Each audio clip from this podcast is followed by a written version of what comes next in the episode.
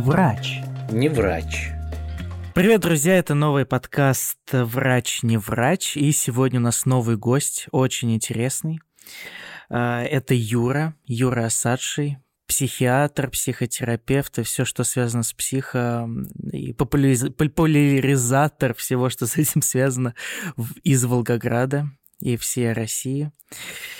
Эмиль, ты первый, кто меня назвал Юра. Мне так приятно, спасибо. Да? А всегда называют Юрий? Юрий обычно, да, Юрий. А как тебе ближе? Юра. Юра. Ну, Юра это по-домашнему, да. Не, ну это понятно, что по-домашнему, но когда ты общаешься с пациентами, все-таки должна какая-то дистанция. Это мы, мы можем это коснуться чуть позже. На самом деле не принципиально. Это не делает мои знания больше или меньше. Называют меня Юра или Юрий или Юрий Юрьевич. То, что знание никак это не взаимосвязано, это все понятно, но все-таки э, Юра это тот человек, которому можно позвонить, допустим, в 11 часов ночи и рассказать о своей проблеме. А Юрий, Юрий уже так не сделаешь. Ну, если, ну, если это... Но это все зависит, мне кажется, от Юрия. Ну да, если Юра попросил не звонить в 11 часов вечера, то ему не звонят в 11 часов вечера. Как бы может и Юрий попросить позвонить ему в 11, а может Юра попросить не звонить. То есть это...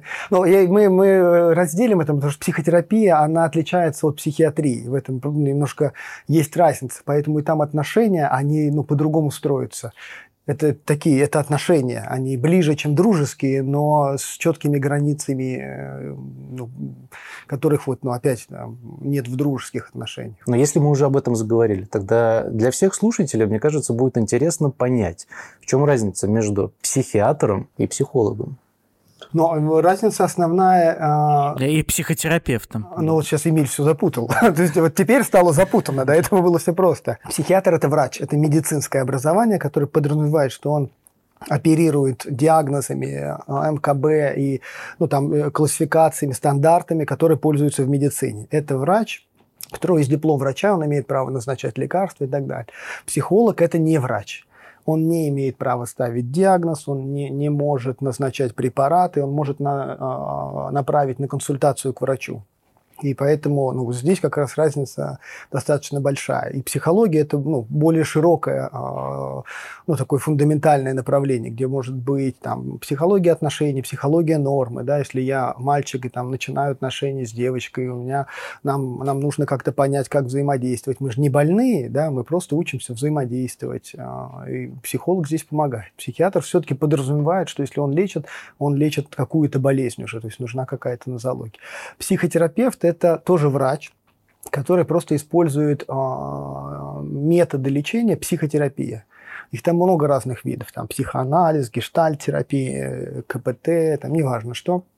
И он, по сути, психолог тоже может использовать и использует в своей работе методы а, психотерапии. Поэтому психотерапевт и психолог очень похожи. Но опять психотерапевт – это врач, а психолог нет. Но те, кто в психотерапии остаются, вот врачи, они все равно немножечко уходят, так скажем так, из стандартной медицины, и они где-то между, между психологами и врачами. Потому что большинство психотерапевтов уже перестают назначать препараты, перестают восстанавливать диагнозы многие, и они уже ведут пациентов больше как вот психотерапевты, как психологи. А ты больше психиатр или психотерапевт? Или... Ты же, а, ты же долго поработал в стационаре. А, ну да, я начинал со стационара, а, с острова женского отделения. Это вообще проблема, на самом деле, Российской Федерации, потому что у нас обучение студентов проходит именно в стационаре. То есть кафедра находится в больнице, и ты, когда проходишь цикл, тебе показывают больных, которые лежат в больнице. А в больнице, в отделениях, это лежат острые больные. Это ну, бред, галлюцинации, это суициды, это тяжелые психические больные. И это меньшая часть психиатрии. А в чем сложность заключается? Сложность чего? Ну, ты говоришь, что это проблема Российской Федерации. Да, я, я, то, что когда студент видит эту часть психиатрии, он знакомится и считает, что психиатрия – это вот это – Угу. А это меньшая часть. Допустим, те же самых там, ну, психоза, это бред, галлюцинации, это только 15% там психиатрии. Большая часть это совсем другое. Это тревога, депрессия, это э, биполярное аффективное расстройство личности и так далее. Так вот, эту как раз часть э, студент в медвузе не видит, потому что ее там практически нет. Там ну, очень мало кто лежит, либо это тяжелые состояния, требующие госпитализации. И тот же самый студент, который становится потом кардиологом, а, встречает а, там пациентов каких-то, у которых диагноз совсем, ну, условно другой, которым нужен психиатр, но он не, не распознает это как психиатрическую проблему. Нам, конечно, надо выводить а, нашу систему образования ну, немножечко в такую в более широкое русло, чтобы мы видели э, всю патологию, которая касается психиатрии. Какой был самый необычный случай в психиатрическом стационаре? Может быть, какой-то самый интересный бред, который ты Ну, если честно, я, а, ну, вообще я, я как раз не люблю вот, вот эту позицию, потому что это проблема психиатрии, что мы ее рассматриваем с позиции «расскажи что-нибудь интересное». Да, у проктолога никто не спрашивает, ну скажи, вот как это? Ну, вот как это? ну чуть поподробнее, пожалуйста. Да, что да, как там вылезло ты что, а? Ну, и как он выглядел там. А в психиатрии, и, и, и почему это, ну, мне кажется, плохо, что мы немножечко... С точки нач, зрения этики? Начинаем подсмеиваться над специальностью, да, как бы ее э, обесценивая и э, нивелируя вот именно до того, что расскажи интересный случай.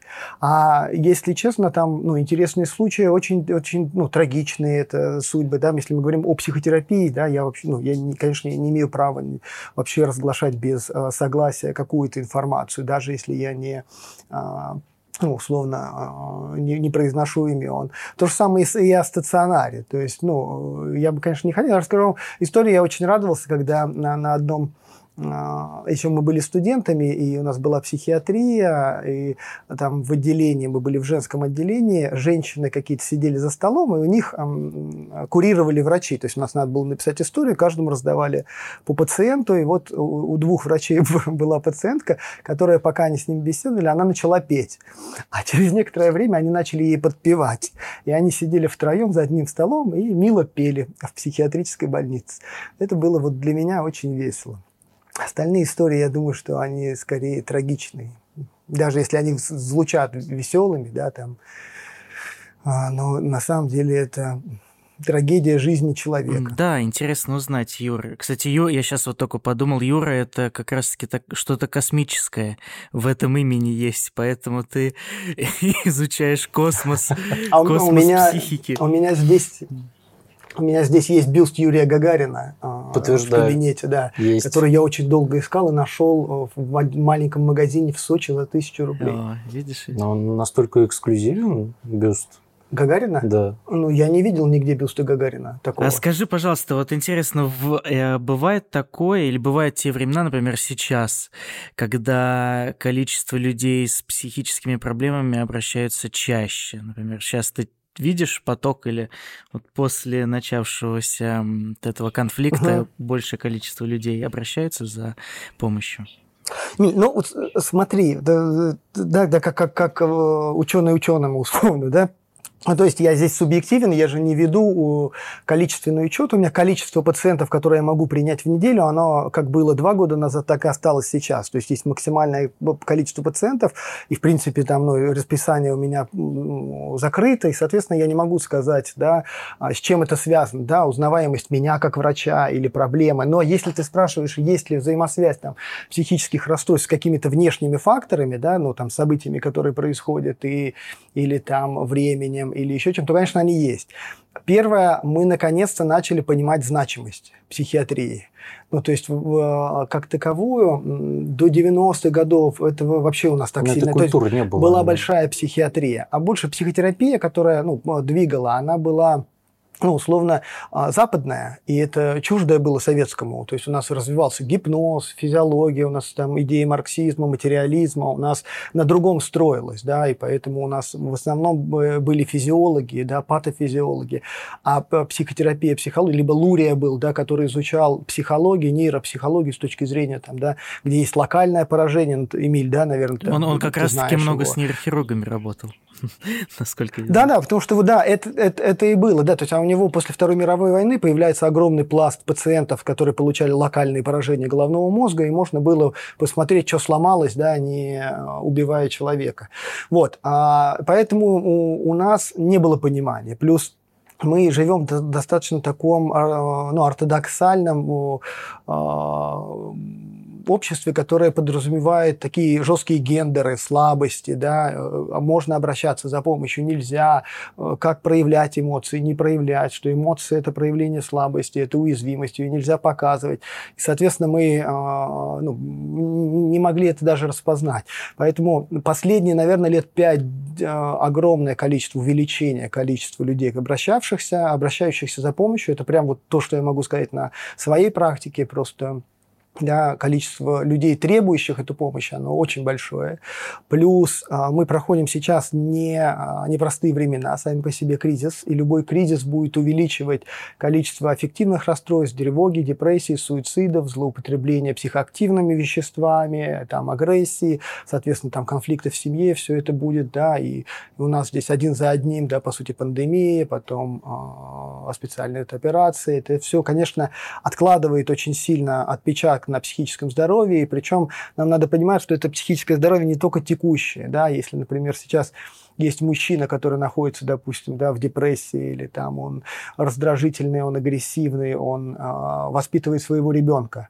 Когда он воспитывает ребенка, по сути, он может наносить психотравмирующую да, ну, ситуацию, помещать его, а это влияет там на обычные физиологические определенные процессы, выброс кортизола, который начинает влиять на развитие головного мозга, и те же самые там а, фронтальная часть, орбита фронтальная, лобные, те, которые отвечают там, за планирование, за а, контроль эмоций, они не развиваются. И эти дети там больше склонны будут подвержены депрессии, тревоге, а, расстройствам, связанным с злоупотреблением психоактивными веществами, больше вероятности у них там получить синдром дефицита внимания с гиперактивностью. Поэтому Поэтому последствия, допустим, текущего кризиса нашего мы еще будем, я думаю, лет 20 где-то да, а, точно наблюдать. До нового кризиса. Ну, до нового кризиса. Пока не адаптируемся, пока не научимся, пока не перейдем. А сейчас, если честно, пока я, вот я хожу, я живу в Волгограде, пока я хожу по Волгограду и смотрю, как а, родители ведут себя с детьми, мне хочется раздавать визитки и говорят, слушайте, ну, вам через 5-6 а, лет точно вы уже поймете, что вам придется обратиться. Да если бы они это понимали. Нет, нет, я поэтому не раздаю. Это, это проблема, что пока мы этого не поймем, ну, то есть пока мы не поймем важность этого, пока мы не шагнем в это как значимое. То есть у нас а, люди теперь понимают, что чтобы условно заниматься бизнесом, им надо учиться. То есть нельзя, как в 90-е, найти себе а, АК где-нибудь, да, а, пойти в спортзал, найти друзей, ВДВшников, и как бы у тебя все поперло. Mm-hmm. А, ну, уже это как бы нет. Тебе все-таки надо там что-то образование получить, MBA, уже как-то сервис, уже официанты у тебя должны тренинги проходить, а то, что а, тебе необходимо учиться воспитывать детей, строить отношения с а, твоим партнером, этого понимания нет. И, соответственно, мы почему-то думаем, что семья должна сама выстроиться, да, мои дети априори вот должны вот быть правильными, и меня возмущает, что они, оказываются, не такие, как я их ожидал. И это, конечно, правда, пока мы не поймем, да, вот сейчас молодое поколение, там, 16-20 лет, они понимают, они заходят, осознанно заходят уже в психотерапию, в, они изучают психологию для себя, да, пытаясь понять вообще, как им облегчить это, как им облегчить отношения, как э, не попадать в отношения, которые для них там деструктивны и так далее. А насколько это реально изучить э, психологию самому? Или все-таки здесь нужна консультация специалиста? Ну, я, я честно скажу, э, да простят меня Всевышние, что я изучал, по сути, психиатрию сам. Ну, то есть, опять, что такое сам? Это сам, а, ты, ты ищешь учителя. Ну, то есть ты понимаешь, если а, ты учишься в университете, это не значит, что там что-то есть. Да? Ну, тебе, ну, да, даже если тебе а, нужно читать какую-то литературу или участвовать в каких-то там конференциях, тебе нужен язык, ты должен его изучать. Что значит сам? Да? Ну, где-то ты найдешь э, там себе человека, кто тебе сделает а, грамматику, но все равно большую часть ты изучаешь сам. То же самое по психиатрии. Ты же не будешь книги читать с кем-то, ты читаешь книгу сам. Да? Кто-то тебе ее порекомендовал или кто-то тебе может пояснить, что там но все равно тебе придется изучать ее самому. Поэтому, мне кажется, ну, мы все все равно изучаем все сами. Тогда стоит вопрос нужности всяких университетов. Это большой вопрос. И он на самом деле сейчас, мне кажется, а, актуален, ну, актуален потому что, да, э, это проблема, которую мы хотели, вот секцию, у нас есть школа молодых психиатров в Суздале, ее организуют, и мы хотели там поднять эту секцию. То есть вообще, а как сейчас а, бороться университету с, ну, с интернетом, да, где у тебя есть курсы, где ты можешь все, ты можешь любого професора, по сути, да, да, купить его курс хоть у Познера. Да, и вопрос тогда, зачем мне нужен университет как таковой? И ну, у меня сейчас нет откровенного ответа. То есть единственная возможность – это когда университет, кроме знаний, должен давать тебе что-то еще. Он должен давать ну, то академическое воспитание, университетское воспитание, да, где они, ну, где-то у тебя, ты учишься чему-то большему, чем просто там латынь или еще что-то, то тогда он может победить. Но в большинстве своем, конечно, информационно, если это просто э, структура информации, информации, я не думаю, что он проиграет. Или он просто ну, как-то должен адаптироваться и переходить полностью. Ну, то есть мы можем сказать, что в скором будущем э, такой институт, как э, университет и прочее, даже, например, школа, могут быть упразднены каком-то смысле. Ну, а это, ну, Потому ну, что, по сути, школа, что такое школа? Ну, 10 нет, лет э, каторги. Школа, нет, школа это не 10 лет каторги. Школа это государственное учреждение, в котором а, дают очень а, конкретную информацию. В любой школе, да, ну, это условно государство говорит, что вы будете проходить в школе. 10 лет. 10 это еще лет, социальный да, институт. Ну, это формирование. Да, да, это важный Но, социальный институт. Поэтому, кажется... конечно, школа, мне кажется, никуда не денется. А вот с институтом, с университетом, это большой вопрос. Но условно, да, зачем мне ехать сейчас в MIT там, или, я не знаю, в Гарвард там, или еще куда-то, если я могу онлайн, а, по сути, проходить это то же самое. И у меня большой, тогда где университет? Ну, то есть университет это тот, кто мне будет просто а, ну, давать ссылку, ссылку Zoom, да, и кто будет организатором, да, по сути, тогда задача вуза сейчас становится просто организовать какое-то пространство, организовать э, профессоров, но, конечно, глобализация она затронула так, если сейчас все не пошатнется, то Бог узнает, как это все будет развиваться. Ну, как-то будет, куда деваться-то. Врач. Не врач. У тебя есть лекция под названием «Депрессия у мужчин в связи с дефицитом угу. тестостерона». Угу. Есть такое? Да. Это, это тема кандидатская, которую я пишу лет 10 уже. Она до сих пор не написана? Нет, была тема первой кандидатской, которую я написал, но а, ввиду моих взаимоотношений с моим научным руководителем я а, не дошел до защиты. А, я как раз эмоционально не, не очень сдержанный человек был. Сейчас я больше сдержанный, но... Так вот, а вторая тема диссертации, которую мы пишем вот с, с ростовскими коллегами, а, три года, четыре года вот сейчас мы занимались этим вопросом, это именно, то есть в чем, в чем проблема? А, мы, мы знаем, что у женщин, а, да, у них есть климакс, и есть а, период, когда они очень сильно подвержены депрессивным расстройствам, и в том числе потому, что происходят там, ну, определенные изменения в гормональном фоне. Ты показываешь, как будто это синусоида, или ну, это она действительно А там есть? флюктуация, там именно проблема, что не только снижение женских гормонов происходит, там изменения, а э, она нестабильная становится, то есть они то, то выше, то меньше, это в большей степени связано с депрессией, по крайней мере чем само снижение. Так вот, и у мужчин мы знаем, что у них после 30 лет... Сколько тебе? 32. Эмиль? 31. Сколько Что ты молчишь? 31. Так вот, Эмиль, у тебя год назад, у тебя два года назад, а у меня 7 лет назад началось снижение уровня тестостерона. Вот оно в чем проблема. И это... А, понятно теперь. Да.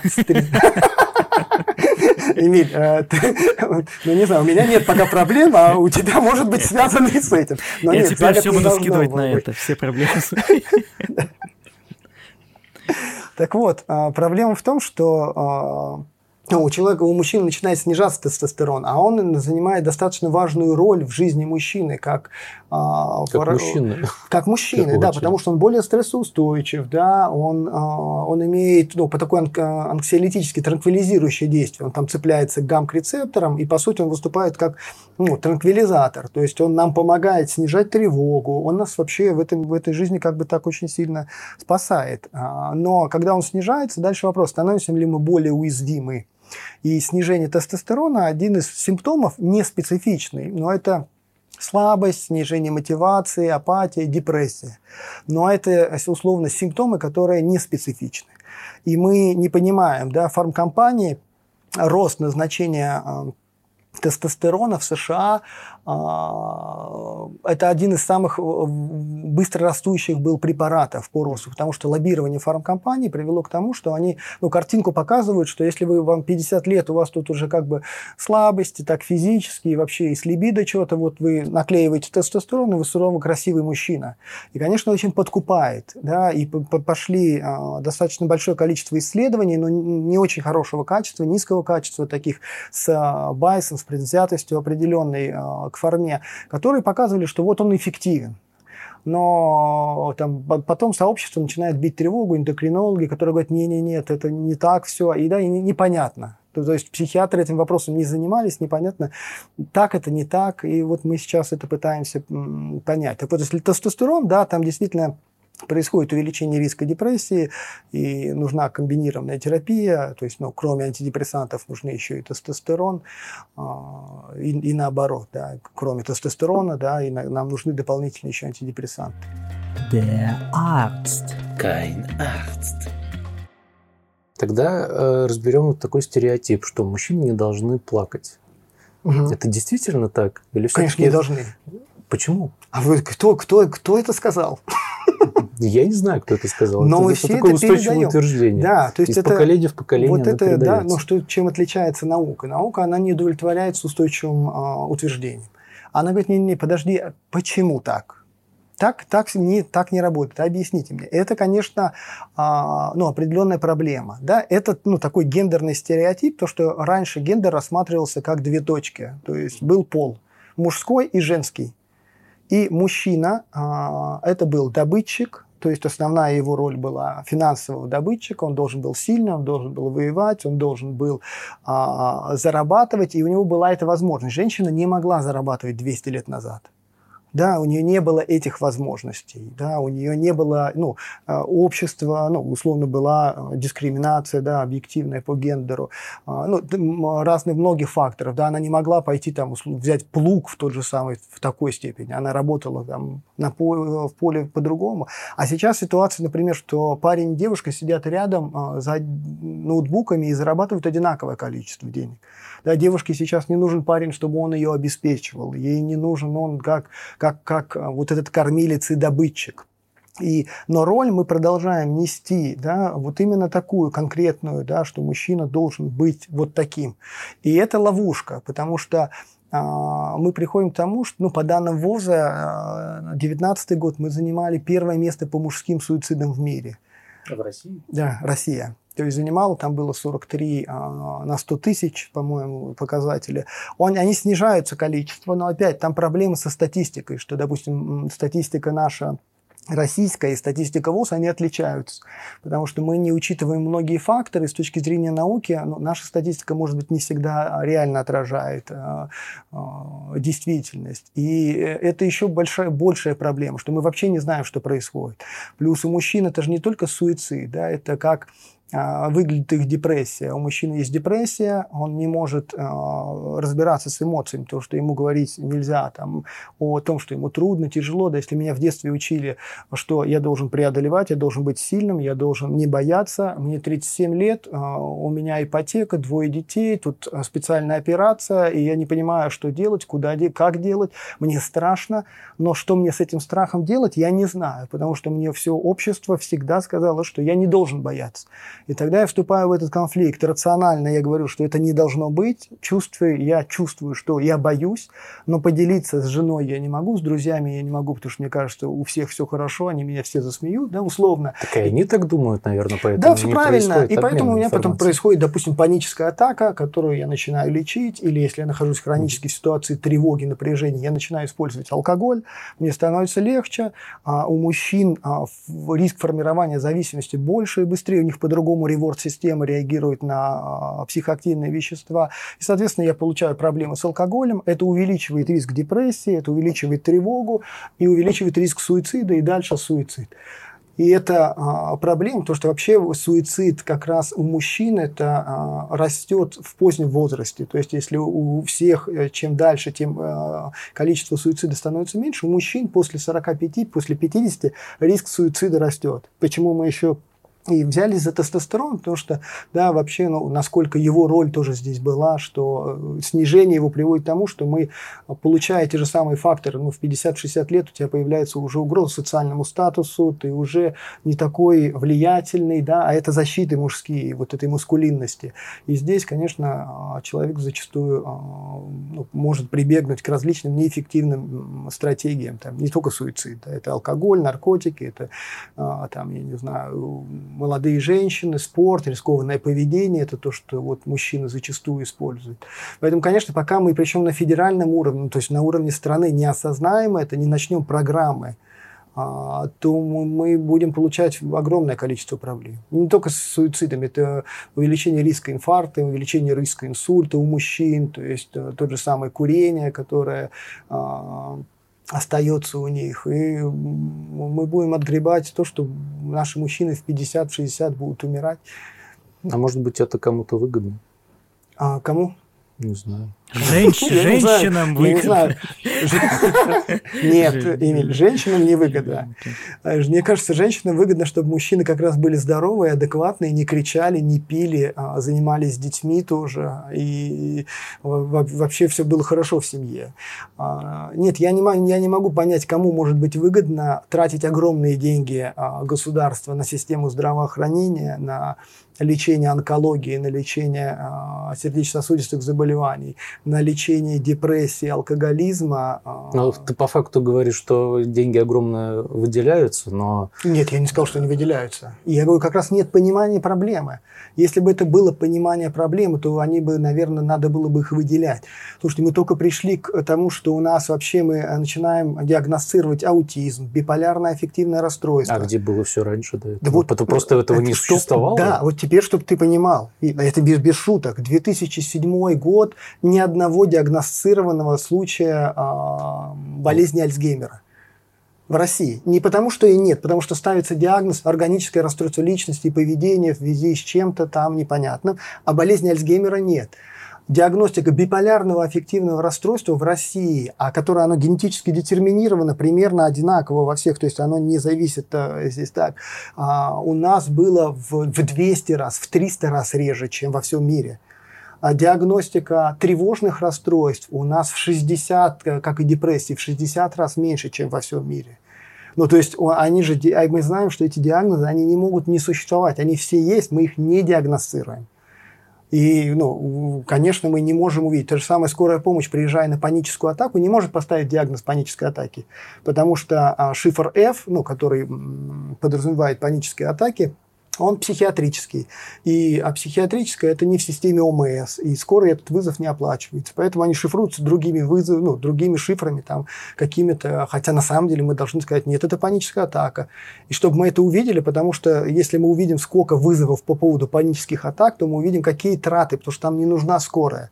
И да, логично, нам надо сначала обучить а, людей угу. как-то понимать, что происходит, чтобы ну, не отправлять скорую на паническую атаку. Потому что в то время эта скорая может спасти действительно Да, все жизнь. верно. Человека с аневризмой после инсульта, да. Ну, понятно, что всегда есть риск, да, ну, где-то не угадать. Но для этого должен быть четкий скрипт, алгоритм, а, который будет прописан. Mm-hmm. И ну, в некоторых случаях мы можем сократить количество вызовов. Мне это чем-то напомнило службу спасения 911 в Америке, потому что а, когда они снимают трубку, они как раз-таки четко могут дифференцировать, mm-hmm. что сейчас, какая ситуация перед ними находится. И уже от этого, отталкиваясь, от этого, они могут направить, соответственно, необходимую службу. Да, но ну, это и должен быть алгоритм. А мы в России не любим правила мы их нарушаем. Да.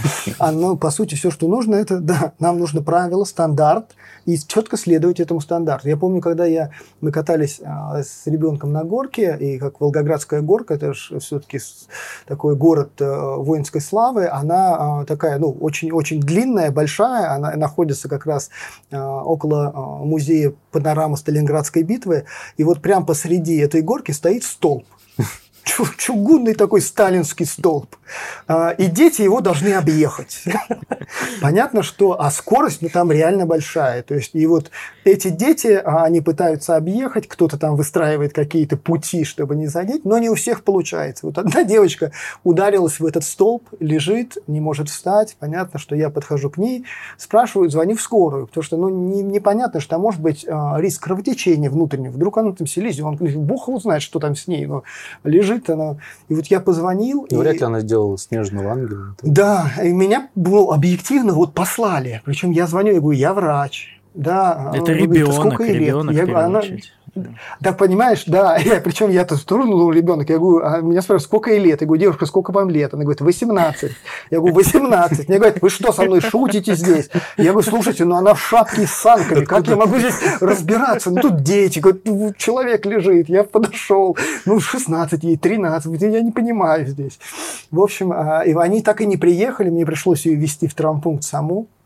И это для меня непонятно. А на паническую атаку они приезжают, когда, еще раз говорю, что там, ну, конечно, не нужен выезд скорой помощи. Это, наоборот, скорее подкрепляет, а, при панической атаке будет подкреплять неэффективные копинг-стратегии, то есть вот стратегии преодоления панической атаки. Мне кажется, надо выработать какой-то алгоритм звонков и делать подмену понятий для этих скорых, чтобы они уж точно выезжали на да? вызов. А нет, ну так, это очень легко сказать, а, как ваша фамилия, я буду писать в комитет здравоохранения. Все, тогда легче все становится. Они тогда могут просто бросить трубку. Нет, нет, это золотые слова, они работают все. Это золотые слова, да, это даже, даже не важно, прав ты или не прав, говорит, как все. Они работают почти так же, как слова, что это пациент от главврача. Да. Врач не врач.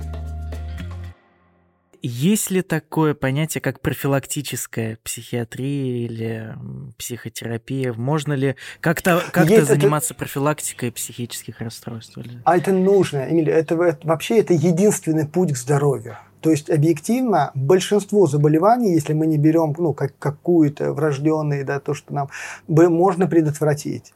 Да, тот же самый, а, если мы говорим о а, психиатрии, то основные профилактика – это а, физическая активность, это один из немногих немедикаментозных методов с доказанной эффективностью в отношении и тревоги, и депрессии. То есть, ну, сейчас рекомендация это 150 минут в неделю. Угу аэробной нагрузки, да, ну, то есть должна быть регулярная физическая работа, и если она есть, это помогает, плюс сон, отсутствие алкоголя, а, правильное питание, а, здоровые семейные отношения, отсутствие стрессов, да, то есть если моя работа мне не приносит удовольствия, а мой начальник, ну, условно, прости господи, мудак, ну, то значит нам надо менять работу. Если мы соблюдаем эти правила, то да, мы же будем жить спокойно и хорошо, ну, и большое количество достаточно расстройств можно снизить вероятность. Да, понятно, опять там биполярное аффективное расстройство или шизофрению, а, ну, существенно мы этим не снизим. Но хотя опять мы можем, да, потому что то же самое шизофрения или бар, а, наследование не, не 100%, да, это ну, при монозиготных близнецов у бар 80% наследования, но а, все равно, значит, есть и средовые факторы, да, важные факторы, куда я попал, как, да, насколько стрессовых ситуаций, есть ли у меня злоупотребление психоактивными веществами, Потому что то же самое использование марихуаны в молодом возрасте, оно увеличивает риск развития шизофрении в последующем. Поэтому, да. Так чем... уже назначают как медикаментозное средство? А, нет, во-первых, в детям ее практически ну, не, детям, не назначают, конечно. да, а именно там вред а именно в раннем возрасте, в больших дозах, да, он доказан именно в молодом возрасте. А, и опять, медикаментозная марихуана а, это ну, такая большая большой вопрос и большая, большая проблема вообще в понимании э, того, что лучше или нет. То, что сейчас у нас есть, алкоголь хуже ну, я не имею это права говорить, да, я что-то должен сказать по закону, что да, что, чтобы нас не привлекли, но а, объективно вот был такой а, а, Дэвид Нат, который очень много исследовал этот вопрос а, именно по, если мы берем соотношение а, риск для физический, психический и социальный, то алкоголь занимает один из лидирующих позиций. Но опять здесь очень много культурального, очень много государственного, что мы здесь не разгребем, поэтому о легализации марихуаны а будем говорить в других странах. Шизофрения, она диагностируется на раннем возрасте? Нет, э, чаще всего манифестация начала шизофрении, которую мы уже видим клинически, то есть можем выставить диагноз, это у мужчин там, 17-23 года, у женщин до 27 лет, чуть позже. А в раннем возрасте она редко манифестирует, хотя опять мы то, те данные, которые сейчас есть, говорят, что мы понимаем, что изменения начинаются раньше клиники. То есть мы клинику, симптомы видим позже уже. И, соответственно, мы можем, у нас сейчас появляется такое понятие, как эм, ультравысокий э, риск развития психоза. То есть люди, которые находятся еще, им нельзя поставить диагноз психоза, это бреда, галлюцинаций, но мы понимаем, что у них очень высокий очень высокий риск развития, а, и поэтому иногда начало лечения, если мы начинаем раньше, еще даже иногда до симптомов, да, снижает э, вероятность развития дальнейшем заболевания. А в раннем возрасте, если начинается, это обычно тяжелое течение, очень часто путали шизофрению с э, расстройствами аутистического спектра. И вот сейчас я говорю, что мы только начинаем вообще расстройства аутистического спектра выделять, они есть еще у взрослых. И, ну, в России только вот в начале этого пути. То есть можно сказать, что такая профессия, как психиатр, она находится только-только на стадии она, развития? А, потому что наука находится. Перспективная. Был, есть такое выражение, что наука становится наукой, когда она получает дорогой э, прибор. У психиатрии дорогого прибора никогда не было. А будет? А по сути ФМРТ – это дорогой прибор, потому что, ну, да, Емель, напомни, в 90-х где-то появляется ФМРТ. Да, да, да. Но это, это даже для клинической медицины да, очень, очень дорогой прибор. Допустим, в Волгограде нет ни одного да. функционального МРТ. Я так технически понимал почему-то, что все равно там они, это именно настройки какие-то программные, что приборы примерно они одинаковые, и там что-то меняется по программе для возможности ФМРТ. Ну, и не знаю, Эмиль, а как он, как он работает? А, по какому принципу? принцип, он, он может, главная его задача понять, какие функции в данный момент, какие отделы мозга в данный момент э, задействованы. Потребляют Под, кислород. Потребляют То кислород, есть мы видим либо, а, там, увеличение да, потребления да, энергии, и, соответственно, мы понимаем, в какой участок мозга в этот момент активировался. И тогда мы можем предположить, да, например, там в 90-х годах вот, а, была определена с помощью ФМРТ зона, которая отвечает за распознавание лица. Да, потому что лицо очень сложное. Face ID. А, да, реально в голове есть Face ID, причем оно срабатывает неважно, покажешь ты а, портрет Мона Лизы или нарисуешь смайлик. Угу. То есть а, лицо определено там, потому что для лица лицо это сложный, а, ну, то есть, объект. А, да, сложный объект, который требует а, моторика, мимика, да, и мне необходимо в социальном контакте это важный элемент, и соответственно для него выделяется. Но опять это не значит, что в зоне есть, да, в голове есть зона чайника или еще чего-то. Это Нет. было бы слишком. Да, это все намного сложнее, это ну те, те связи, которые есть, по сути, очень сложные. В этом и проблема, что психиатрия как таковая, да, а это очень тонко.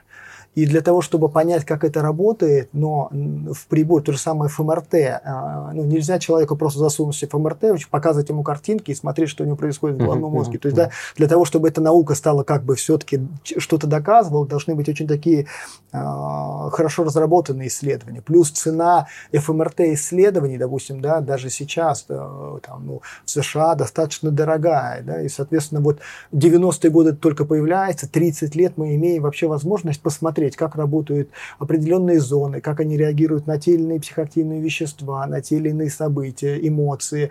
И мы только вот начинаем это. Поэтому, да, психиатрия а, одна из самых развивающих сейчас отраслей наук. И ну вот в 2000 в каком году я был в США, 17, не, не, наверное, 15 где-то год, а, это было самое большое количество PhD-программ было именно в нейронауках.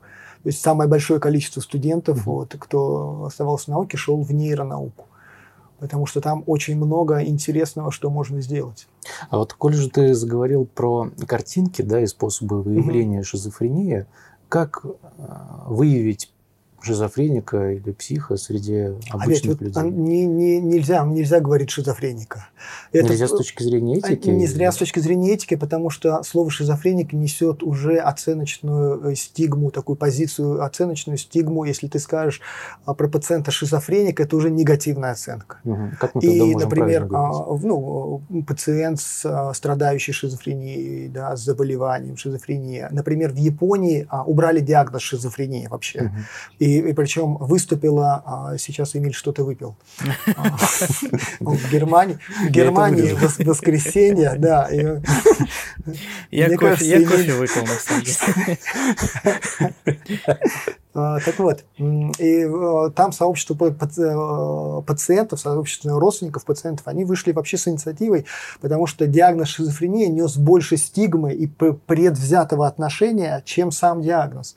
Ну, то есть не обязательно пациент шизофрении, он будет иметь там очень тяжелое течение, не обязательно он будет постоянно госпитализироваться, не обязательно он будет дезадаптирован. Нет. Но в нашем понимании шизофрения именно такая.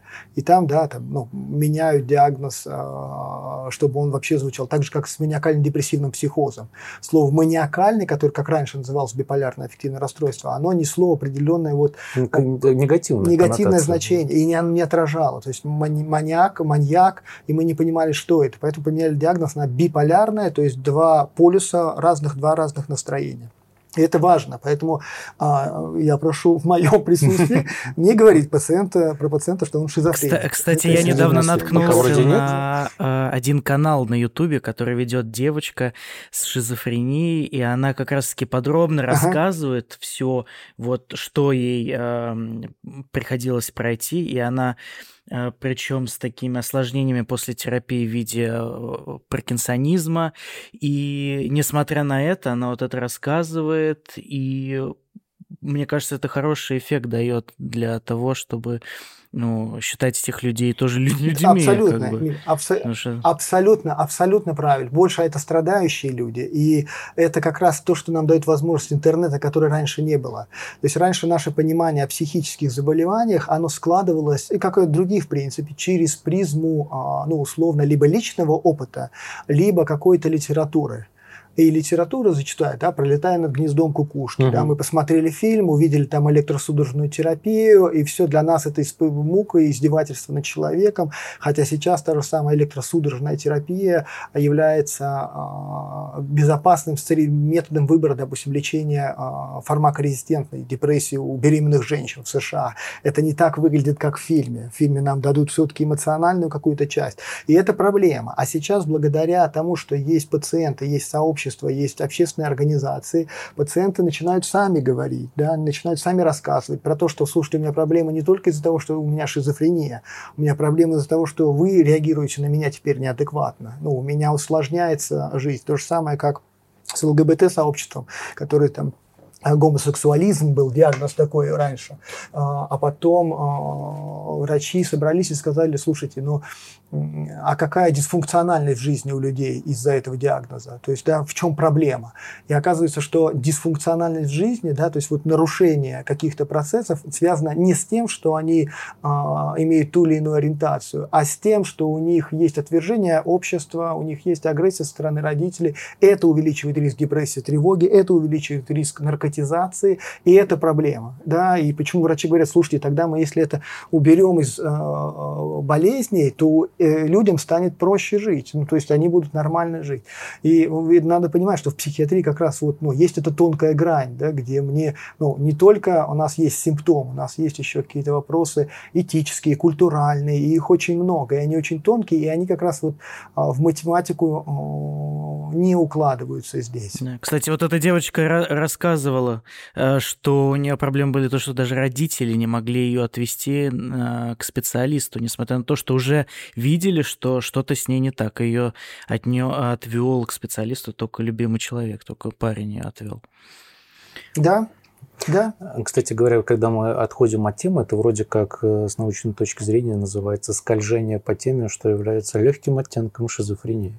Легким? Я или, не знаю. Или да. не легким. Это как я, я и в вине не могу легкий оттенок ежевики вот почувствовать. Так вот, знаешь, и в том, что мы соскользнули. Нет, есть симптомы, там называется соскальзывание а, мышления, но это не обязательно. То есть это может быть, например, при тревоге, при нарушениях внимания.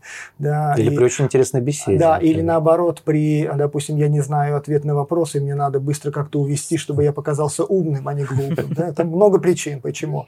Хорошо, я тогда переформулирую свой вопрос, чтобы быть этичным все-таки. Как среди среди людей можно выявить пациента, страдающим шизофренией. Именно шизофренией. Ну или... Это разные. То есть есть критерии. То есть как в любом... Наша проблема в психиатрии, что а, у нас нет количественной системы оценки. Шизофрении. Ну, допустим, если мы берем шизофрению, да, например, если мы берем аритмию, я могу количественно посмотреть ЭКГ, да, у меня есть там показатели цифры, да, э, что происходит с интервалами, какой они длины, как часто повторяются. У меня есть что-то, что я могу измерить. Да? Или, например, уровень лейкоцитов я могу измерить, давление я могу измерить, а, объем, там, размер поджелудочной железы. А в психиатрии я не могу ничего измерить. Угу. Это как раз то, что вот здесь сейчас грань, условно, где почему психиатрия зачастую отталкивается научным сообществом. Потому что научное сообщество говорит, нет, наука это цифра, да, вы, вы ничего не измеряете там, вы сидите, разговариваете, там, показываете какие-то пятна Роршаха, которые вот раньше показывали, и это все философия. Почему раньше показывали? Сейчас ну, уже это она, да, это не научный метод, они, можно им использовать там в психологии, вот в психотерапии где-то в рамках там, ну, ассоциации, в рамках вот начала, чтобы человек там начал рассуждать, но э, каких-то вот таких количественных, это не действенно и он не используется в, в науке. А вот эти картинки, которые, где нужно что-то различить... Вот это пятна Рошиха. Нет, не, не пятна Рошиха. Там, допустим, есть знаменитые, которые бытуют в сети. А, изображение коровы. Ага. То есть здоровый человек не видит эту корову, а человек, страдающий шизофренией, может нет, различить? Потому... Нет, а тут есть актуализация латентных признаков, да, то есть когда у больного э, шизофрении есть нарушение мышления, и, допустим, он обращает внимание на менее значимый фактор, допустим, при объединении групп предметов, да, Угу. Когда мы перечисляем несколько групп, есть четвертый, допустим, лишний, и э, мы формируем как-то группу, например, там э, э, транспорт, да, а он может сформировать группу какую-то, в которую какой-то транспорт не включить, но включить, допустим, э, скамейку и скажет, что вот скамейка, автобус и троллейбус, на них можно сидеть, да, а на велосипеде угу. там нет скамейки, там нельзя сидеть. То есть это называется актуализация латентных признаков. Но опять, это очень тонко, и в данном случае это не количество количественная оценка, это все равно субъективная будет оценка. Угу. Да, есть люди более творческие, творческие по мышлению, да, они мыслят чуть-чуть по-другому. Это же не делает их больными. Вот как раз-таки есть такой тоже пример. Э, вокруг своей орбиты вращается маска. Она, mm с одной стороны, вогнутая, с другой стороны, получается наоборот. Ну, обычная маска. И э, человек, страдающий шизофренией, видит полностью поворот этой маски, но это получается нет, тоже бред. Нет, нет, это не, не обязательно. Это не бред, это показатель, точнее. Это не пока я больше скажу, что это какая-то популистская такая психология или что-то такое. Это э, абсолютно никогда не используется э, нигде в диагностике уж точно, mm-hmm. да. И опять, чтобы это доказало, нам нужна валидизация метода, нам нужно набрать больных шизофрении, то есть это должно провести научное исследование, и в Кохрейне у вас там, да, или в Ланцете появляется появляется статья, а, вот а, это действительно так. Конечно, ее, ее нет, потому что это не так. Потому а что если мы возьмем, ну, проведем большую нормальную науку, то окажется, что ничего подобного нет. Ну, а что ты можешь сказать тогда по поводу гениальности? Это что-то граничащее между здоровым рассудком. Опять, это вопрос, э, ушли мы, ну, давай я сейчас закончу и вернемся к этому вопросу по поводу, есть стандарты, как мы диагностируем, есть стандарты, э, есть классификации болезней. А в Америке и в некоторых странах это называется DSM-5, то угу. есть там, где прописано условно шизофрения. Чтобы поставить шизофрению, у тебя должны быть вот это, вот это, вот это, не меньше двух пунктов отсюда или не меньше там трех отсюда. Да, депрессии там не меньше двух недель, а, снижение настроения, ангидония и так далее. А в России мы пользуемся, так как мы входим в ВОЗ, мы пользуемся МКБ. Сейчас 10 уже переход на 11 МКБ, да, и, соответственно, каждое следующее пересматривается. Да, например, мы а, ну, почти сколько, 20, больше 20 лет в МКБ 10 жили, И сейчас за эти 20 лет мы поменяли э, представление о некоторых диагнозах, мы узнали что-то новое, какие-то диагнозы исчезнут. Вопрос опять очень, да, как они исчезают. Э, тот же самый вопрос трансгендерности, он вообще уносится из, в МКБ-11 из психиатрии, и говорится, что это не вопрос болезни, это вопрос там свободы выбора, да, и у нас сообщество, допустим, в России спорит с этим, да, является или нет. Это, ну, не будем касаться, но в остальном а, есть критерий. И, соответственно, я должен, чтобы выставлять определяя диагноз, этот диагноз должен быть в соответствии с этими критериями. У человека есть галлюцинации, бред, продолжительность не менее месяца. Тогда я могу поставить этот диагноз. К сожалению, опять в России мы редко используем критерии.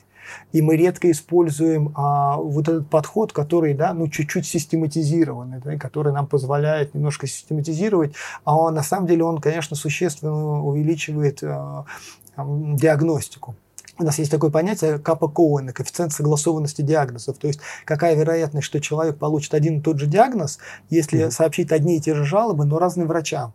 Так вот, а, этот а, коэффициент для психиатрических диагнозов, а, для некоторых он хороший, например, болезнь Альцгеймера, да, там нейродегенеративное заболевание. То есть, ну, понятно, что если пришла бабушка 80 лет с нарушениями памяти, то вероятность, что ей поставят шизофрению маленькая. Но если мы говорим о, о диагнозах, так, биполярно-аффективное расстройство второго типа, расстройство личности, СДВГ или еще что-то, то там достаточно низкий коэффициент да, согласованности. Соответственно, вы пойдете к разным врачам, получите разные диагнозы, разное лечение, и, соответственно, это все ну, немножечко в кашу. И это как раз то, что сейчас в психиатрии над чем работает. Она совершенствует количественную оценку, она пытается получить биомаркеры, то есть да, возможность взять какие-то анализы для того, чтобы увидеть, видеть там шизофрению, биполярное расстройство, еще что-то. И ну, это то, куда движется. Поэтому я думаю, что ну, с течением времени мы, э, нам просто говорю, что мозг тоньше, да, и наши здесь ну, нужны развитие технологий больше. Я думаю, что искусственный интеллект позволит нам шагнуть дальше. И теперь про гениальность. Про гениальность, да. Что такое норма? Я понятия не имею. Ну, ну вот как нам понять, Эмиль нормальный или нет? Мне иногда кажется, что не особо. Ну, тут Саша Это все да, индивидуально. Эмиль ненормальный. Да, то есть вопрос, да, что а, те же самые там нормативные показатели там некоторых ур, там, уровней гемоглобина или эритроцитов, да, они, допустим, здесь одни, а в горах другие. Там будет адаптация, изменение этих показателей, там будет а, другая норма для гор. Да, или условно у нас есть какие-то культуральные нормы, да, например, в России – а если сейчас мы приедем в другую страну, там другая норма. Но это опять мы возвращаемся к тому вопросу, почему мужчины не должны плакать. Здесь да. то же самое. Ну и здесь говорю, что э, понятие нормы, оно очень размыто. Угу. Поэтому в психиатрии, ну, вообще в медицине есть такое понятие, как дисфункциональное нарушение. То есть насколько это а, какие-то симптомы или еще что-то приводит к тому, что человеку труднее становится жить, снижается его качество жизни да, и так далее. Так вот, если гениальность твоя тебе не мешает, да и хорошо, здорово, но иногда, да, допустим, при синдроме Аспергера вы, потрясающие какие-то показатели, да, там по математическим способностям, почему-то еще, но они абсолютно дезадаптированы в социуме, в обществе, они не могут общаться, да, раз такие часто вот в IT-сфере их можно найти, они абсолютно социально Аути... отгороженные, да, аутистические, это расстройство аутистического спектра, да, но в то же время они гениальны в каких-то других вещах. А, тот же самый там, ну, если взять там, я не знаю, э, гений кого Эйнштейна, ну, не сказать, что у него все хорошо в семье складывалось, да, ну, отношения там с женой. И тут очень, ну, ну, трудно брать. Я не думаю, что это показатель какой-то, ну, условно, нормы. Нет, это как рост. Ну, у кого-то метр семьдесят, у кого-то два метра. Всегда ли это хорошо? Да нет. Ну, если ты нашел себя в баскетболе, хорошо. Если нет, то нет. То есть мы просто можем прийти к заключению, что это просто нечастотный случай. Ну да, ну и, наверное, так и есть. И опять, мы же почему-то думаем, что эволюция остановилась, как-то вот у нас так в голове, а, раз, и что все, вот мы развились, и мы молодцы. А это же не так. Ну, то есть объемы информации, которые наш мозг сейчас начал получать за последние 20 лет, ну, они огромные. Ему придется как-то переизменяться. Да? Уровень тревоги растет в том числе, потому что объем информации мозг просто уже не успевает за ним. И тогда нам нужно будет либо идти в, как трансгуманисты, да, но мне нужен будет Google в голове, флешку в голову вставлять и как-то внешний носитель, который будет помогать обрабатывать, либо эволюции надо будет сделать какой-то максимальный сейчас скачок, чтобы увеличить продуктивность мозга. Ну, мы же не можем предугадать, что это будет, как, сколько это лет займет. Ну, и сейчас, да, тот же самый расстройство аутистического спектра. Ну, что такое эволюция? Это же поломка всегда. А, да, поломка какая-то, которая привела к тому, что вид э, стал лучше адаптироваться. И, соответственно, каждый раз что-то немножко подламывая, изменяя, мы видим это движение, да, кто-то адаптируется лучше, кто-то хуже. Поэтому, бог знает, сейчас, сейчас норма, через 10 лет не норма. Ну, я вот только что себе представил, что где-то в параллельной реальности наверняка существует мир, где все гении, и есть э, такие редкие, редкие случаи, когда встречается, скажем так, Они, усредненная личность. Есть такой фильм, он называется «Идиок, э, «Идиократия». Старый фильм, и там начало фильма такое, что сидят такие какие-то не очень такие образованные а, афроамериканцы, они там родили ребенка, и сидит такая другая пара, такая европейская, такая, она вся вот такая правильная. А, они говорят, ну мы сейчас не будем, вот мы начали отношения, мы будем там дальше учиться, проходит время, у этих уже трое детей, эти говорят, ну вот сейчас мы построим карьеру, выйдем, купим дом, у этих уже семеро там детей, эти говорят, ну вот мы сейчас занялись здоровьем, нам по 35 лет, но у нас оказывается теперь проблемы со здоровьем, нам надо будет будет лечиться. И в конечном итоге оказывается, что весь мир стал глупым. Да? И вот один человек, который был со средним IQ в наше время, заморозился там или как-то он туда попал и стал самым, самым гениальным. Поэтому но нет, на самом деле, конечно, мир развивается, мы умнеем, это однозначно. И как бы мы ни говорили нашим детям, что а, они глупые, на самом деле они умнее Возможно, нас. они умнее нас. Однозначно. Да. Эмиль, я пошутил, ты, ты нормальный. Я? Но не всегда, конечно. Но если человек, который получает удовольствие во время проведения операции на другом человеке, может считаться нормально, то да. Это опять, вот, опять, может быть, Эмилю обидно, слушай, я не хочу быть нормальным. Не, мне... Нормально, это не нормально. Нормально, это как ты, ты подумал, что я расстроился, что ли? Не, я, я не точно не подумал. Нет, нет, я, я мог такое Я-то считаю, что ты ненормальный в хорошем смысле слова. То есть ненормальный – это личность. Это то есть человек, который выделяется, он уникальный, он понимает, что, слушайте, у меня есть своеобразные вещи, они мне не мешают, миру не мешают, это я. И это правильно. Ну, у толпы нет ответственности. Когда мы становимся личностью, мы свободны это понятно. А, сейчас кругом и повсеместно есть такое понятие, как тревожность. Это его несколько раз употреблял mm-hmm. за время этого подкаста. Есть э, теория, что э, каким-то образом тревожность при ее неконтролировании может перерастать в привычку. И получается такой своего рода биохимический коктейль, который даже может изменить состав крови. А, ну, а тревога, во-первых, она изменяет работу тела, она для этого нужна эволюционно. Ну, то есть э, хвоста у нас нет, потому что он нам не нужен. Но он не нужен для выживания. А тревога есть, значит, она нужна для выживания. И ее задача... То есть это как бы инстинкт самосохранения это своего рода. Не, такой, не, не столько инстинкт, сколько это набор физиологических реакций, приводящих тело к готовности к опасности. Угу. Проблема, что иногда а, опасности нет, а тело находится в состоянии готовности к этой опасности. И да, э, то есть тело выдерживает отлично нормально эти нагрузки, если они не хронические. Да, если я нахожусь, ну, условно, в ситуации там опасности, у меня экзамен или еще что-то, кортизол выбросился, я чуть-чуть так сфокусировался, там, ну, э, перешел в тонус, все закончилось, у меня все нормализовалось. Да. Бывает человек, что он находится постоянно в состоянии опасности. Ребенок, у которого алкоголизирующиеся там родители, он постоянно находится в состоянии а, повышенного уровня кортизола, этот кортизол начинает подбив, ну, там, по сути, влиять на а, уровень, на, ну, на гиппокамп, на объем гиппокампа, на то, как формируется префронтальная кора, и дальше это приводит уже к последствиям. Поэтому, конечно, вопрос тревоги – это норма, а, и это нормальная реакция, но иногда эта норма становится болезнью, да, то есть она выходит за рамки нормы и начинает уже мешать, а не помогать. А если она еще не вышла за рамки болезни, то ее можно как-то контролировать? Но это вообще, это как раз проблема, что вот то, что мы используем в отношении эмоций, а, это именно те слова, которые ты говоришь. Контролировать и бороться. А, это борьба с самим собой. То есть в данном случае ты не можешь победить свою тень. Да? Это uh-huh. как не ньютоновская жидкость. Чем больше ты давишь, тем больше она давит э, сопротивление, да, оказывает. И здесь то же самое. Задача эмоцию тревоги не побороть ее. Задача тревоги – понять ее, осознать ее и находиться в позиции наблюдателя. То есть я не есть моя тревога. У меня сейчас есть тревога. Да, мое тело напряглось, сердце стучится, но я ее осознаю чуть выше. И тогда я могу понять, а что привело меня сейчас, да, а что действительно ли а, эта ситуация, а, ну, которая происходит, опасная или нет, а действительно я сейчас здесь или у меня есть какой-то травматический опыт, который я сейчас заново проживаю, да, как в рамках там ПТСР или КПТСР. И это как раз необходимость не бороть тревогу, потому что как раз паническая атака – это попытка побороть свою тревогу. Это и будет паническая атака. А для того психотерапия и учит тебя разбираться со своими эмоциями, чувствами, понимать, что тревога нормальная, да, где-то мы можем ее а, помочь себе с ней, где-то нам нужны какие-то, там, я не знаю, методы, еще что-то. Но бороться с ней не надо. Вообще бороться с собой не надо.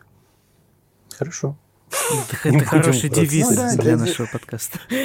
Не надо бороться Ну да, это как, как, знаешь, как это как пытаться отрезать от себя спину. Ну, то есть это, ну, это как какая-то глупая идея. А, и, наверное, последний вопрос на сегодня. А, тебе наверняка известен такой персонаж, как Уильям Стэнли Миллиган угу. или Билли Миллиган. А, это гражданин США, которому поставили диагноз множественная личность. Расстройство. Рас, да, и э, насчитывали порядка 24 полноценных личностей. Причем э, некоторые из них страдали дальтонизмом, одна из них, угу. точнее, какая-то страдала сахарным диабетом.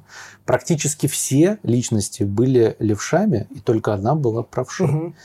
А как такое вообще может быть? То есть, по а... сути, этот человек был изначально амбидекстером? Ну, то есть, вот... ну, мне кажется, мы первоначально все там амбидекстеры вообще. Просто мы не развиваем этот навык. Отчасти, ну, давай так, э, сейчас это называется диссоциативное расстройство. А понятно, что история Билли Миллигана, она, конечно, очень уникальна в плане ну, а, того, как она видела количество информации о ней, книги, которые, по сути, ее стали, а, ну, э, то есть такие люди могут быть достаточно много, которые где-то там прозябают в Волгоградской области, области в психиатрической больнице с диагнозом шизофрения, и никто не заморачивается по этому поводу. Да, он просто стал медийно известным. И э, наш мозг реально, он способен на очень многое в плане а, формирования изменений, да, тот же самый у Билли Миллигана, у него ЭЭГ а, в разные периоды соответствовало разным возрастным нормам. И когда у него была личность ребенка, его ЭЭГ работало как у ребенка. И это а, действительно, да, насколько мозг, ну, он сложный как таковой механизм. А, я думаю, что, ну, если а, кто-то а, знаком вообще с психоделиками, да, то он тебе скажет, ну, то есть у меня есть пациенты, да, кто есть опыт там ayahuasca, пьет, ЛСД и всего остального. И, конечно, то, что они рассказывают, тот опыт, который они испытывают, они говорят, его невозможно уложить. Я не могу его описать, потому что он уникальный. Да, когда человек рассказывает, что говорит, вы понимаете, я в этот момент, я осознаю и понимаю, что я нахожусь во всех людях одновременно, и что я есть часть общего сознания. Он говорит, я, ну, это я то, что я пережил на чувственном опыте. Да? Это невозможно передать тебе. Да? Это как первый поцелуй. Я могу рассказать сколько угодно, что такое первый поцелуй. Но это не чувственный опыт. Когда я пережил этот чувственный опыт, я понял совсем по-другому глубину того, что я тебе пытался объяснить. То же самое и здесь. Реально возможности мозга, а, ну, по сути, работая с его настройками, мы можем изменить кардинально мы можем кардинально изменить человека, а, настроение, а, его, а, ну, условно, какие-то морально-этические вещи. Mm-hmm. И поэтому я думаю, что ну, это как раз задача ну, такого будущего понять, как это работает. Ну, то есть, как настолько тонко, тот же самый, да, в психотерапии, почему она, ну, условно, она так выбивается из науки. Ты приходишь к одному человеку или к другому, они тебе говорят примерно одно и то же. Одному ты веришь, а другому нет у тебя с одним хорошие отношения складываются терапевтические, доверие, безопасность, а со вторым нет. У них одинаковые дипломы, еще что-то. Да, но вот с этим врачом у тебя именно сложилась какая-то близкая связь чем-то вы похожи, что-то у вас на, на вот этом уровне эмпатии по-другому. Как это сейчас измерить? Очень трудно. Да? Как выбрать тебе психотерапевта, который тебе именно подойдет?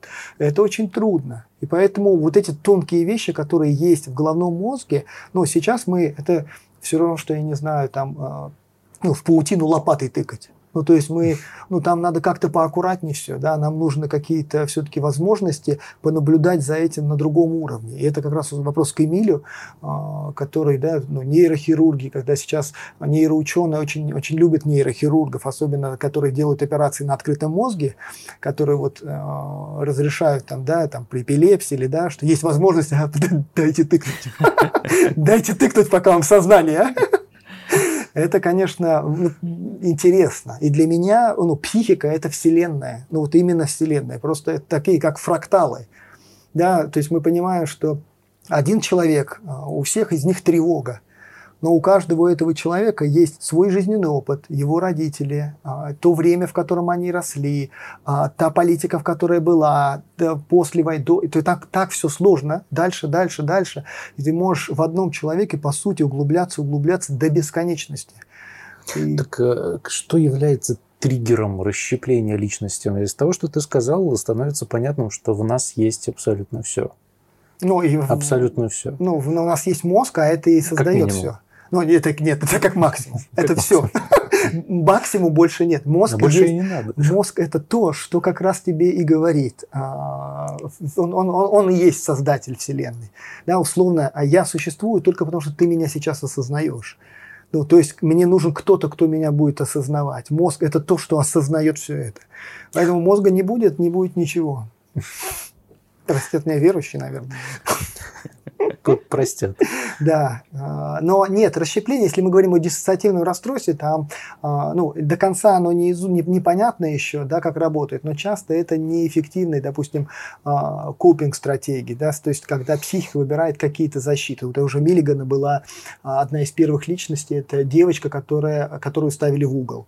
То есть когда его ставили в угол, он превращался в эту девочку, потому что она выдерживала это лучше. Кстати, да. Да, и это была способность ну, защититься от эмоций, от неприятных переживаний и чувств через что-то.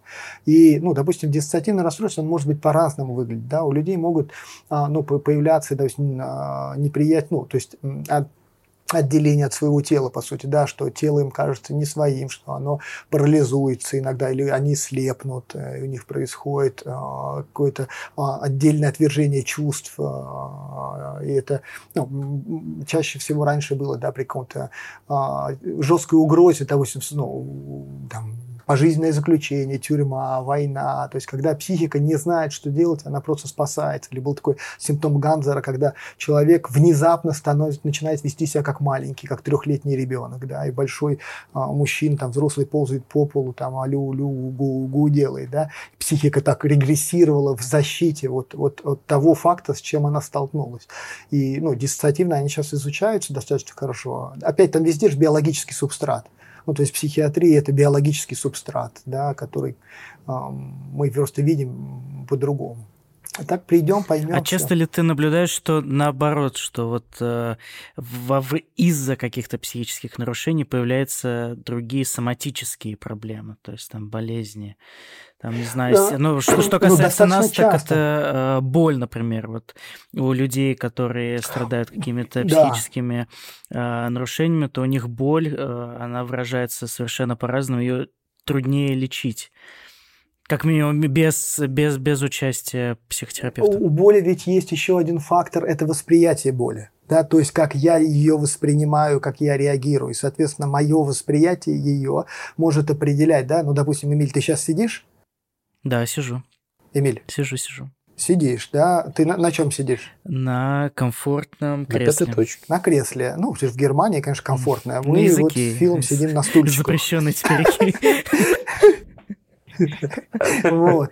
Значит, ты сидишь на, на стуле. Вот сформулируй, сфокусируй сейчас свое внимание на, прости господи, ягодицах своих. Мне становится их жалко. Почему я сфокусировал? И жалко. Ты чувствуешь, ну, вот ты сколько сейчас весишь? Ты на них немножко придавливаешь, да? Ну, чуть чувствуешь придав... давление? Они, конечно, амортизируют, потому чуть? что вешу я чуть-чуть побольше. Амортизируют. Но, но... Да, ну, но ничего страшного. Кресло, ты ощущаешь, что оно удобное, мягкое. Вот Фил ощущает, что стул неудобный. Мне все пациенты про это говорят. У меня есть удобное кресло, он отказался, говорит, нет, мы будем на стуле сидеть. Я хочу пожестче. Я хочу страдать, да. А почему у тебя нет а, кушетки, как у назад... Нет, а, здесь есть на самом деле прекрасное удобное кресло, но... Кресло и э, банкетка для ног. Да. Но, кстати, иногда людям требуется год, чтобы они разрешили себе положить ноги на банкетку, представляешь? А. И они говорят, а можно? Я говорю, да. Я говорю, вы, но она же да, здесь для чего-то Вам есть. целый год, говорю, представляете, понадобилось просто, чтобы воспользоваться этим. А, ну так вот, а, э, Эмиль, ты сфокусировал, да. да? У тебя 10 минут назад эти ощущения были? Нет, я, я свою я пятую точку не сразу помню. поймал на этом Нет, мысли. да, но смотри, законы физики тебя давят в эту точку с одинаковой силой. Мы же понимаем, что они не меняются. Что законы физики а, а, и твои рецепторы получали одно и то же давление. Но ощущения у тебя появились только когда ты сфокусировал на них внимание. Да? А теперь представь, что к этим ощущениям, ну не сильно они от 0 до 10, там 2-3 балла, а теперь представь, что к этим 2-3 баллам мы добавим 2-3 балла тревоги. Например, у кого-то умер а, дядя на глазах от рака а, позвоночника, у него был рак позвоночника, он очень страдал, был, были боли ужасные, которые начинались в ногах. И человек теперь думает, а не рак ли у меня позвоночник, у меня такой болезненность, неприятное ощущение, он начинает фокусировать там внимание. И он начинает постоянно эти ощущения ловить, постоянно они ему как-то страд... ну, мешают, и они же реально присутствуют. Он приходит к доктору, говорит, доктор, посмотрите. Доктор говорит, да ничего у меня нет. Ну, там, ну, что-нибудь найдут, какое-нибудь искривление сосуда, грыжу где-нибудь или еще что-то. Но а, это не объясняет этих ощущений. Они, конечно, пытаются лечить. Да, и здесь, конечно, тогда мы, наша задача работать не с ощущениями, а с восприятием этих ощущений. И здесь, ну, психотерапия, ну, ну в частности, там, те же самые mindfulness, да, йоги, медитации, сейчас очень активно используются. Это как раз в работе с вниманием. Ну, например, для нашей страны, да, для России, ну, mindfulness mindfulness и йога, она кажется каким-то немножко таким чуждым восточным учением, да, и мы, мы как-то с трудом его воспринимаем, и мы, ну, реально ну, вот, э, очень трудно от него получить, может быть, где-то там, где мы могли бы получить дополнительные плюсы, люди с неохотой а, обращаются, да, идут туда вот как за методом, который может помочь, в том числе в работе с болью. А этим методом а, болевые ощущения можно до 30% по разным данным а, снизить вот только за счет работы вот в mindfulness медитациях, в mindfulness практиках. Абсолютно. Врач. Не врач. Так, ну что, друзья, вы сегодня прослушали мне, по моему мнению, весьма интереснейший подкаста мы обсудили э, выпуск, точнее, все темы, которые могли быть только связаны с психиатрией. Нет, еще много-много, Мы обсудили даже еще... одного, одного процента. Но мы можем встретиться еще раз. Это повод для встречи. Это так улыбнуться, что вроде как бы и нет или все-таки да? Что нет или да? Э, мы можем организовать еще один выпуск. Да, мы можем, ну, если, если есть потребность у людей. А мы, мы это разговаривать можем сколько угодно. Да и Юру можно слушать Нам же нужно, угодно. чтобы в это, что, чтобы да, это был я, смысл. Я, я с удовольствием слушал, честно скажу. Это Виктор Франкл говорил, что мы, мы сами наделяем смыслом то, что мы делаем. Так что если мы считаем, что это имеет смысл, давайте запишем еще одну. Можно узко специализироваться куда-то. Например? Ну, и Какую мы можем следующую тему поднять? Я вот сейчас, кстати, очень-очень интересно посп... посттравматический э, синдром. Да, вообще ПТСР, КПТСР, то есть это тот э, новые диагнозы, которые вводятся, комплексное посттравматическое стрессовое расстройство, когда травма не острая, а хроническая, растянутая во времени, в детство, например, да, где, например, травмой может быть отвержение родителей, да, где отказ от тактильной близости, от передачи эмоций, тепла, это тоже имеет последствия. Можем, можем как-нибудь взять эту тему. Друзья, напоминаю, что вы можете нас послушать э, на таких площадках, как Яндекс Музыка, Apple Podcasts, также на YouTube. Не забывайте заходить. А это был подкаст «Врач». И «Врач». И с нами был сегодня Юра Асадший. Обнимаю вас. Да, всем пока-пока. Врач. Не врач.